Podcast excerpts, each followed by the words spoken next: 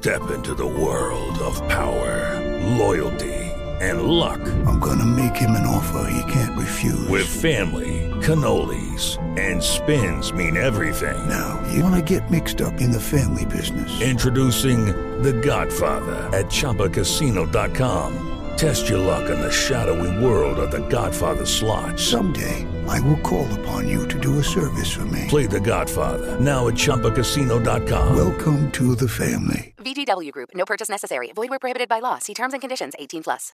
With the Lucky Land slots, you can get lucky just about anywhere. This is your captain speaking. Uh, we've got clear runway and the weather's fine, but we're just going to circle up here a while and uh, get lucky. No, no, nothing like that. It's just these cash prizes add up quick. So I suggest you sit back, keep your tray table upright, and start getting lucky. Play for free at LuckyLandSlots.com. Are you feeling lucky? No purchase necessary. Void where prohibited by law. 18 plus terms and conditions apply. See website for details.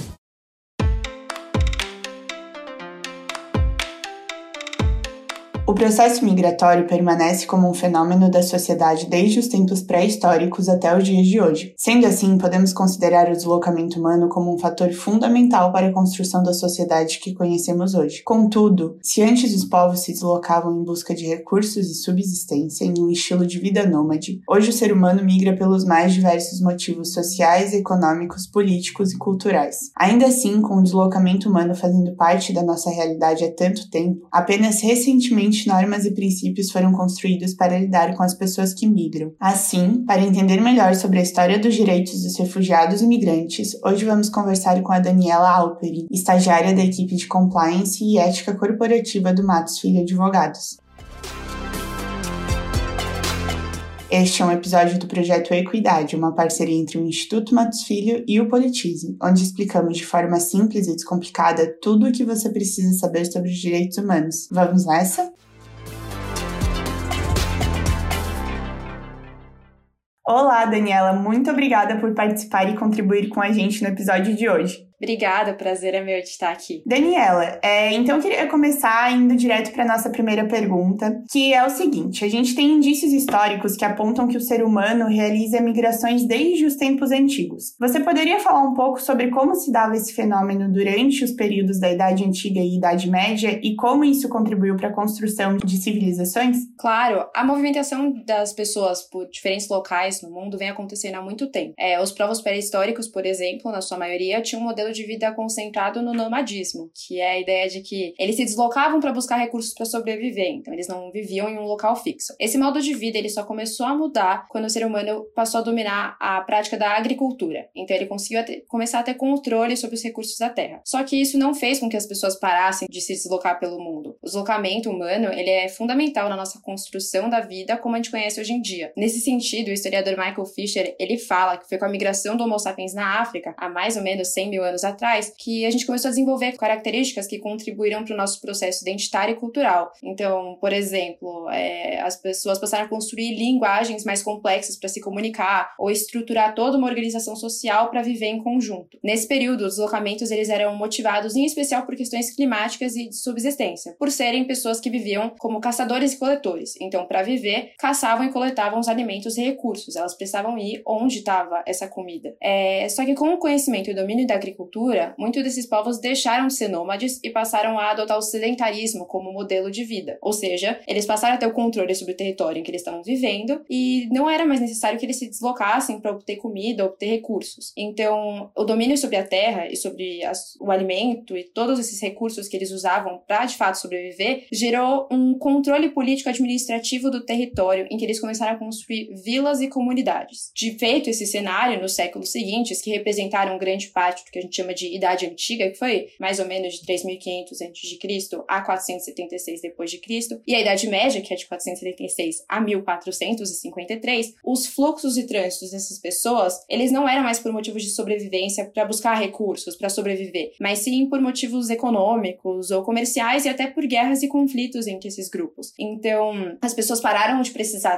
ter que se mudar para ter o que comer e passaram a se mudar porque elas precisavam cuidar do que elas tinham construído socialmente desse todo aparato administrativo e político. E até por isso as pessoas se mudavam tanto para e migravam para participar de guerras para tomar novas terras que elas não conheciam, ou do outro lado da moeda, por terem sido expulsas dos territórios que elas moravam em decorrência dessas guerras. E Daniela, foi ainda na Idade Média que o conceito de asilo surgiu, né? Isso, isso. Perfeito. Então, é, sendo assim, eu gostaria que você explicasse um pouco sobre o que é o asilo e quando e por que surgiu o conceito moderno de asilo político. Isso, surgiu no período em que a Idade Antiga, mas em especial na Idade Média, foi quando nasceu a ideia de asilo, asilo no geral, que estava diretamente associada à questão religiosa. Aqui a gente fala em pessoas perseguidas, é, estrangeiras ou não, que poderiam encontrar refúgio é, em igrejas, templos, mosteiros e bosques sagrados em que elas não eram mais subjugadas pelas leis humanas. Elas não eram mais consideradas como inocentes ou culpadas. Mas, em especial na Idade Média, como a gente viu um aumento da intolerância contra minorias dos diversos grupos que tinham, houve um aumento do fluxo de pessoas que fugiam de perseguições e procuravam asilo. Por conta desse grande número de pessoas que eram perseguidas, o asilo restrito a ambientes religiosos acabou sendo insustentável, não dava para receber todas essas pessoas. Então, a ideia de asilo teve que passar por toda uma reformulação no seu conceito conceito, em especial no final do século XVIII. Nesse mesmo cenário, a gente vê o início do que a gente conhece como Idade Moderna. Então, de 1453 a 1789, aproximadamente, né, data didática para fins históricos, e que é marcado pelo que a gente chama de grandes navegações, que tinham por objetivo aumentar as rotas comerciais europeias e o acesso a matérias-primas e recursos, como, por exemplo, as especiarias asiáticas. Toda essa situação gerou um processo de povoamento e colonização dos países que eram, entre aspas, descobertos, atraindo imigrantes europeus para o continente como a América. Só que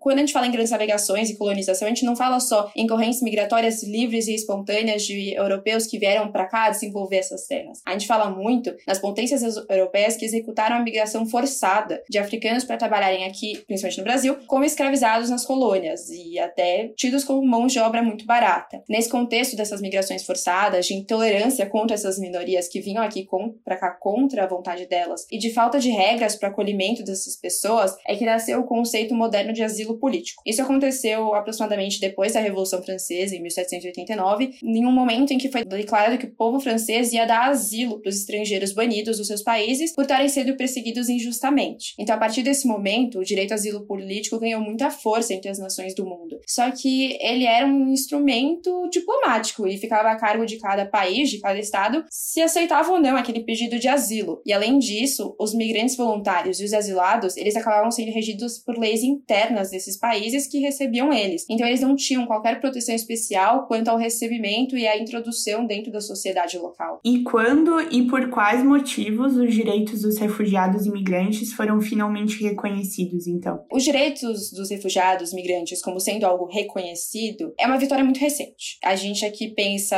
na segunda metade do século XX, muito em vista da Segunda Guerra Mundial, que foi de 39 até 1945 1945 e da formação da ONU, a Organização das Nações Unidas. Todo um contexto em que a devastação causada na Europa é, por conta da Segunda Guerra Mundial, somada à perseguição nazista contra determinados grupos, e aqui a gente pode falar de judeus, ciganos, negros, a comunidade LGBTQI, todas essas minorias que eram perseguidas levaram a um movimento muito grande de pessoas que queriam realmente sobreviver e estavam fugindo de perseguições. Só que nesse cenário, com esse fluxo migratório tão grande de pessoas indo para lugares onde elas seriam aceitas, os estados começaram a ter medo pela segurança interna deles, por conta de impactos econômicos, políticos e sociais que esse grande fluxo de refugiados podia gerar nos seus países. É, somada essa insegurança por ter muita gente vindo, você também estava na frente de um cenário de falta de regulamentação e normas, que deixavam essas pessoas sem proteção legal. Então, eram pessoas que estavam indo para outros países e estavam sujeitas a políticas migratórias de países para onde elas, da onde elas nunca moraram e situações de vulnerabilidade em que elas teriam que integrar uma sociedade da qual elas nunca fizeram parte, com costumes e uma cultura totalmente diferente. Dito esse cenário, e em especial na linha dos direitos humanos que está previsto na Declaração Universal dos Direitos Humanos de 48, a comunidade internacional se mobilizou e em 1950 ela fundou o Alto Comissariado das Nações Unidas para os Refugiados, que a gente conhece como Acnur, uma agência da ONU que atua para proteger as pessoas em situações de refúgio. Mas ainda era necessário você estabelecer direitos e normas específicas para os refugiados. Nesse sentido, em 1950 1951 foi elaborada a Convenção das Nações Unidas relativa ao Estatuto dos Refugiados, que ficou conhecida como Convenção de 51 e que vem para determinar direitos e deveres que tem entre os refugiados de um lado e o país que acolhe eles do outro, garantindo diversas coisas importantíssimas para a sobrevivência em comunidade, como a não discriminação, o direito ao trabalho, o direito à educação e a proteção das liberdades fundamentais. Certo. E, Daniela, esses direitos passaram por alguma evolução ao longo dos anos?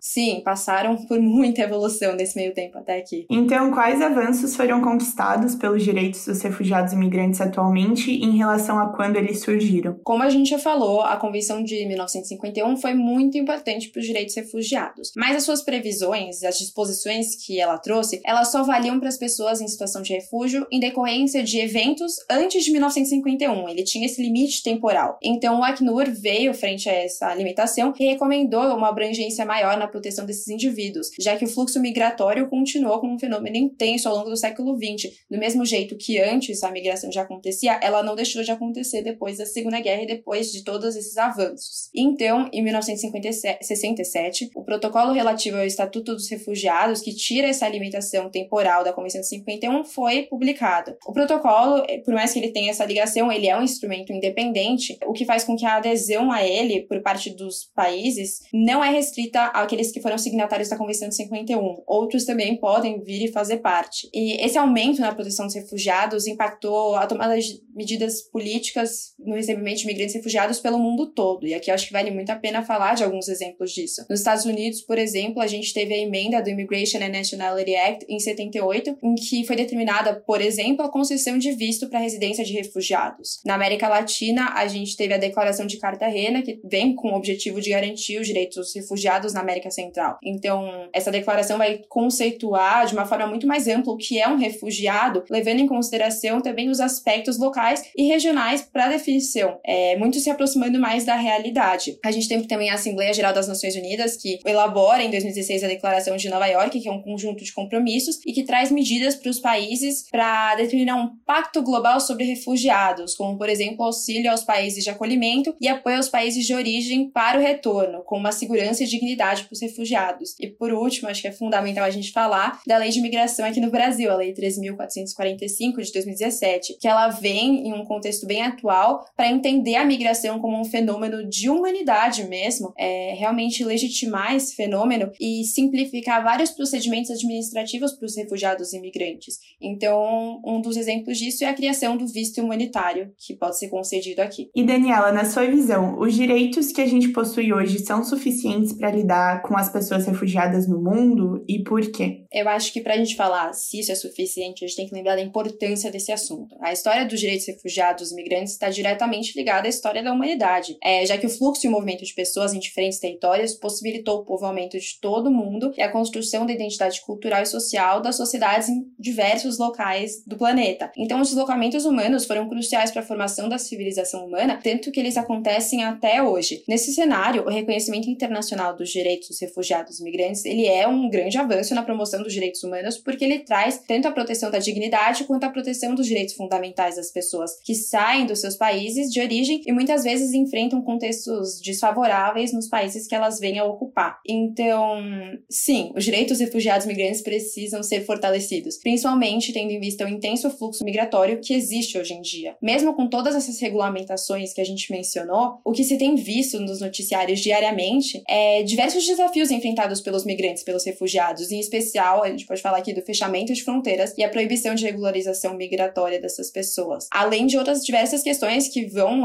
entrar no âmbito social, como a própria xenofobia. Então, uma coisa é você conseguir entrar no país, outra coisa é você conseguir ficar dentro dele. Então, não, esses direitos, eles ainda não são suficientes para fazer todo esse processo migratório. E de acolhimento refugiado dá 100% certo. Então, considerando a atuação de vários países diante desses refugiados, migrantes, que está sendo bastante indo de frente, em contradição com os tratados que eles são signatários e com a legislação interna dos próprios países, os direitos que existem atualmente no sistema jurídico não são suficientes para lidar com esse assunto. É, é, fundamental melhorar o nosso posicionamento e melhor receber essas pessoas que, em grande parte das vezes, vêm de situações extremamente complicadas no país de origem e que, inclusive, às vezes nem conseguem voltar para lá.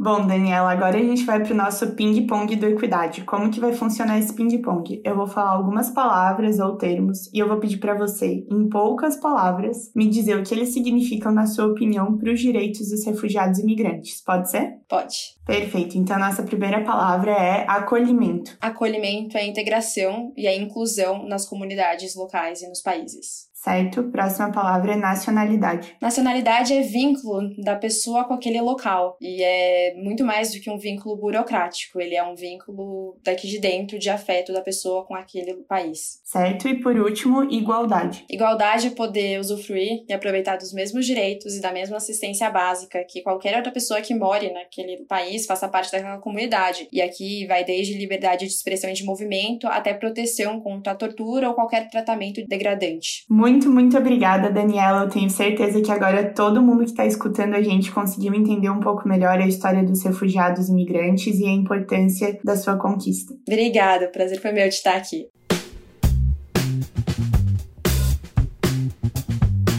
Bem, os deslocamentos humanos foram essenciais para a formação da sociedade global atual, possibilitando não só o povoamento do planeta, mas a construção da nossa organização social e das nossas diversas identidades culturais. Isso porque o processo migratório não foi eliminado mesmo com o surgimento de fronteiras controladas pelos estados. Com isso, a humanidade viu como necessário proteger as pessoas envolvidas nesse processo, especialmente os refugiados e imigrantes forçados, que se encontram em uma situação de maior vulnerabilidade. Hoje, com o reconhecimento dos direitos dos refugiados e imigrantes, essas pessoas possuem os seus direitos fundamentais garantidos, algo de grande importância em vista do intenso fluxo migratório atual. Aliás, vamos falar melhor sobre isso na semana que vem em um novo episódio do Equidade, sobre a migração no mundo e as suas garantias internacionais. Não deixe de conferir, hein? Por hoje, ficamos por aqui. Agradecemos imensamente a Daniela pela participação e esperamos que você tenha gostado desse episódio. Ele é um dos vários conteúdos que produzimos no projeto Equidade, uma parceria entre o Instituto Instituto Matos Filho e o Politize. Além desse podcast, você também pode conferir os nossos conteúdos em formato de texto e de vídeo. Acesse a página do projeto no portal do Politize e confira tudo o que você precisa saber sobre os direitos humanos. Até a próxima!